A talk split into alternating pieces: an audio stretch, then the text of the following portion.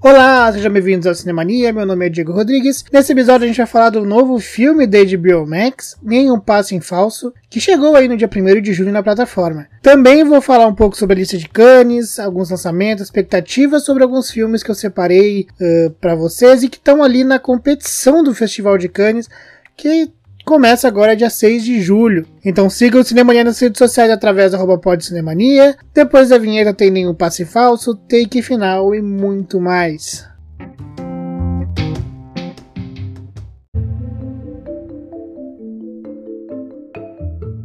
Nenhum Passo em Falso, dirigido por Steven Soderbergh, é uma estreia de Biomax que chegou um dia depois da plataforma aqui no Brasil. Tem um elenco estelar com nomes como Don Cheadle, Benicio Del Toro, John Hamm, entre muitos outros. Em 1954, três criminosos são recrutados para fazer um simples trabalho, mas que se torna mais complicado do que eles imaginavam. Steven Soderbergh é um dos diretores mais versáteis dos últimos tempos. Ele já deve ter flutuado entre todos os gêneros do cinema. Entregou bons filmes em sua carreira, como Os Homens um Segredo, Sexo e Mentiras no Videotape, Traffic, Irresistível Paixão, mas nos últimos anos tem entregado filmes bem abaixo do que ele já entregou. A grande verdade é que ele também já se aposentou inúmeras vezes do cinema. Fica afastado uns anos, depois retorna, depois se afasta mais uns anos do audiovisual e depois volta de novo. A minha última lembrança do Soderbergh não é boa, porque é do filme A Lavanderia, o qual eu considero o pior filme dele disparado e o pior filme de 2019. Esse ano ele voltou com dois filmes, os dois na HBO Max, o primeiro é o Let All Talk e a esse agora Nenhum Passo em Falso. A boa notícia é que o primeiro não chega a ser ruim, mas também não é um grande filme, um ótimo filme, nem nada. Eu acho o filme bem irregular, nada a nível da lavanderia. E Nenhum Passo em Falso é um bom filme. Eu gostei muito desse último longa do Soderbergh. E é curioso porque são filmes completamente diferentes entre eles. Bem estilo Soderbergh, ele se permite trabalhar nos mais diversos estilos. Como eu falei, eu não acho que nenhum deles seja um grande filme, eu acho que ele tem bons filmes. Acho, não acho também ele um grande diretor ou algo do tipo, acho um bom diretor que tem uma carreira bem irregular. Só que eventualmente ele consegue fazer um projeto interessante, como é o caso de Nenhum Passo em Falso.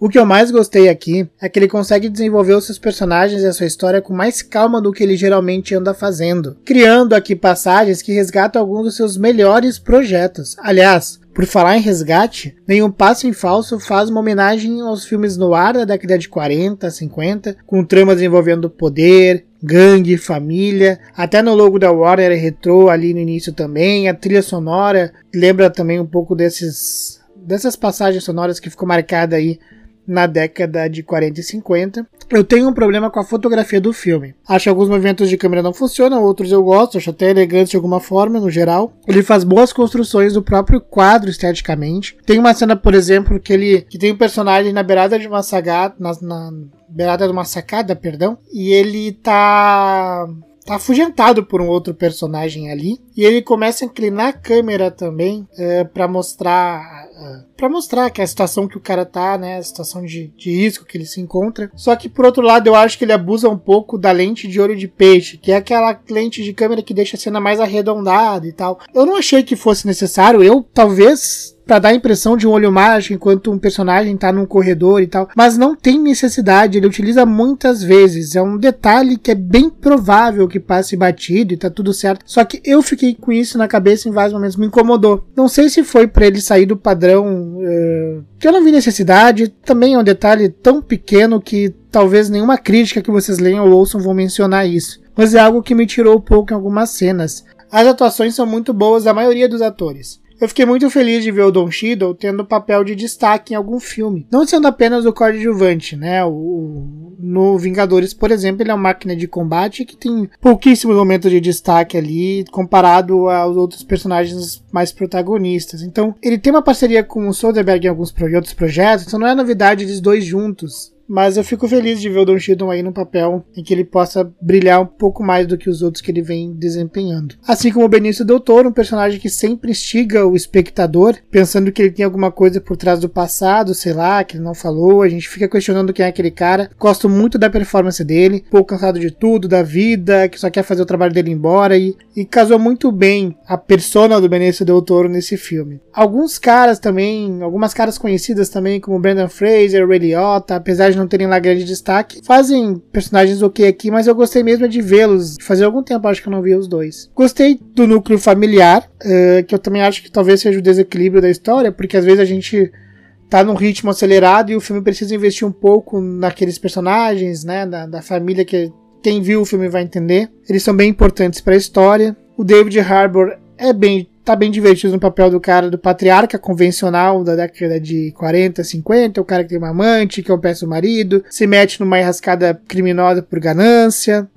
A Amy Seymetz, que faz a esposa dele, aproveita bastante todas as suas cenas no seu tempo de tela. Na metade do filme, a trama começa a ficar confusa, com várias reviravoltas. Isso me afastou algumas vezes do filme, eu confesso, mas eu acho que no fim ele consegue amarrar bem as pontas. Tem uma participação muito especial perto do fim do filme, e eu peço que não leiam quem é, eu fui pego de surpresa e gostei muito de ver essa participação. Outra figura que trabalha frequentemente com o diretor. Nem o Passo em Falso me surpreendeu por mostrar um Soderbergh bem melhor do que ele estava sendo. Então vou fechar o filme com a nota 7 e recomendá-lo desde já.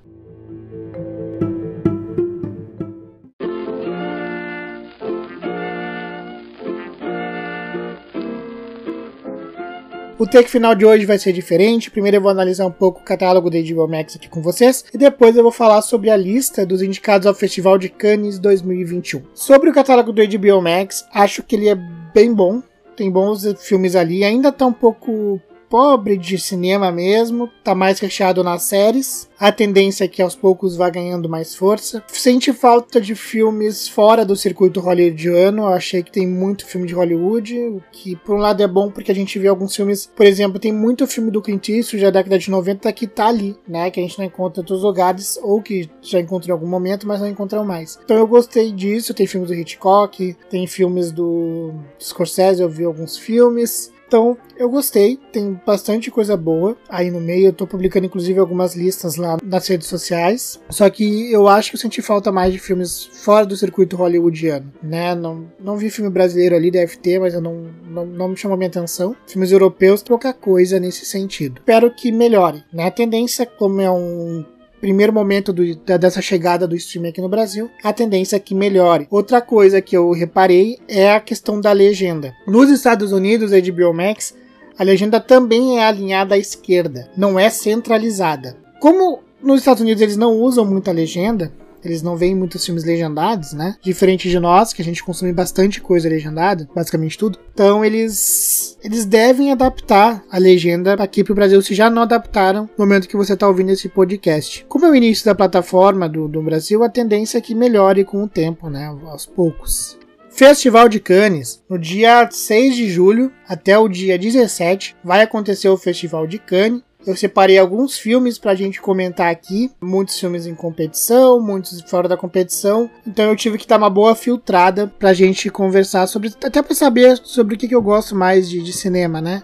Pra gente falar um pouquinho sobre esses diretores, sobre esses filmes que estão para estrear a qualquer momento aí no Brasil esse ano. Ou no ano que vem, né? Então, vamos lá. O júri desse ano é presidido pelo Spike Lee, vai ter a presença do diretor brasileiro Kleber Mendonça Filho, né, do Som Redor, Aquarius, Bacurau, cara que é bem festejado lá fora. E aqui também, né? Aqui também é bem festejado. Então vamos lá. Eu vou começar com a crônica francesa do Wes Anderson. Ele tá na competição. Um diretor que eu gosto muito, apesar. Alguns, alguns filmes um pouco mais, claro, alguns filmes um pouco menos. Mas no geral tem um estilo próprio de direção de arte, de fotografia de figurinos. O favorito dele é Os Excêntricos Tenenbaums, mas o Fantástico Senhor Raposo, A Vida Marinha com Steve Zissou e O Grande Hotel Budapeste também me agradam bastante. A crônica francesa tem no elenco algumas parcerias clássicas do diretor, como Wayne Wilson, William Brody, William Defoe, Angelica Houston, Jason Schwartzman e, claro, o Bill Murray. Além deles, ainda tem Elizabeth Moss no elenco, Frances McDormand, recém-ganhadora do Oscar por Nomadland, Tilda Swinton,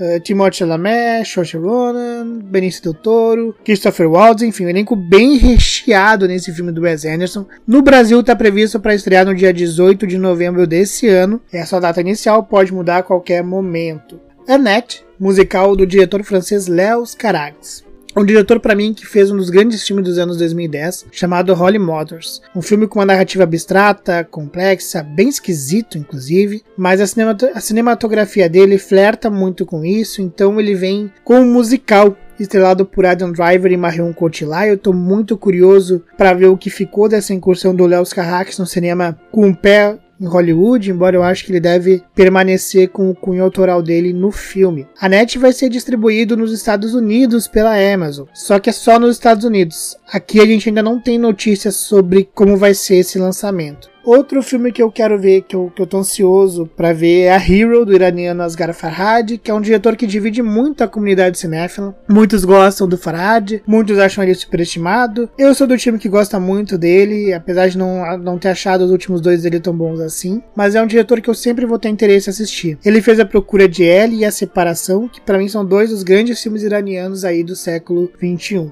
E vai ter também o novo filme do diretor israelense Nadav Lapid, a Head's Knees, que ele dirigiu recentemente Sinônimos, que para mim foi um grande filme de 2019, é um filme de fluxo, sobre o estrangeiro em um lugar desconhecido, tentando se livrar de sua identidade, de seus traumas, de seus medos. O novo filme do tailandês Abshatong, que sempre desperta o meu interesse, Memória é o filme dele. Red Rocket do Sean Baker, que é um diretor que eu gosto muito, é o mesmo diretor de Tangerine de Projeto Flórida. Driver My Car, do diretor japonês Ryuzuki Hamaguchi, fez Asako 1 e 2, um bom filme para quem tá procurando um, romance, um filme de romance um pouquinho diferente. Também vai ter Paul Verhoeven, que é um diretor que eu, que eu sou muito fã, que fez Robocop, A Espiã, Showgirls, o cara é Total Recall, o cara consegue variar muito de gêneros também, e vai estrear aqui com Benedetta. Tem também um, bom, eu botei esse filme aqui, fora de competição, chamam a minha atenção Call, da Andrea Arnold, uma das melhores diretoras ultimamente, fez Aquário, O Morro dos Ventos Vivantes, estava comprometida com a segunda temporada de Big Little Liars. Tem o novo filme do Karim Enuts, o nosso representante do Brasil, né?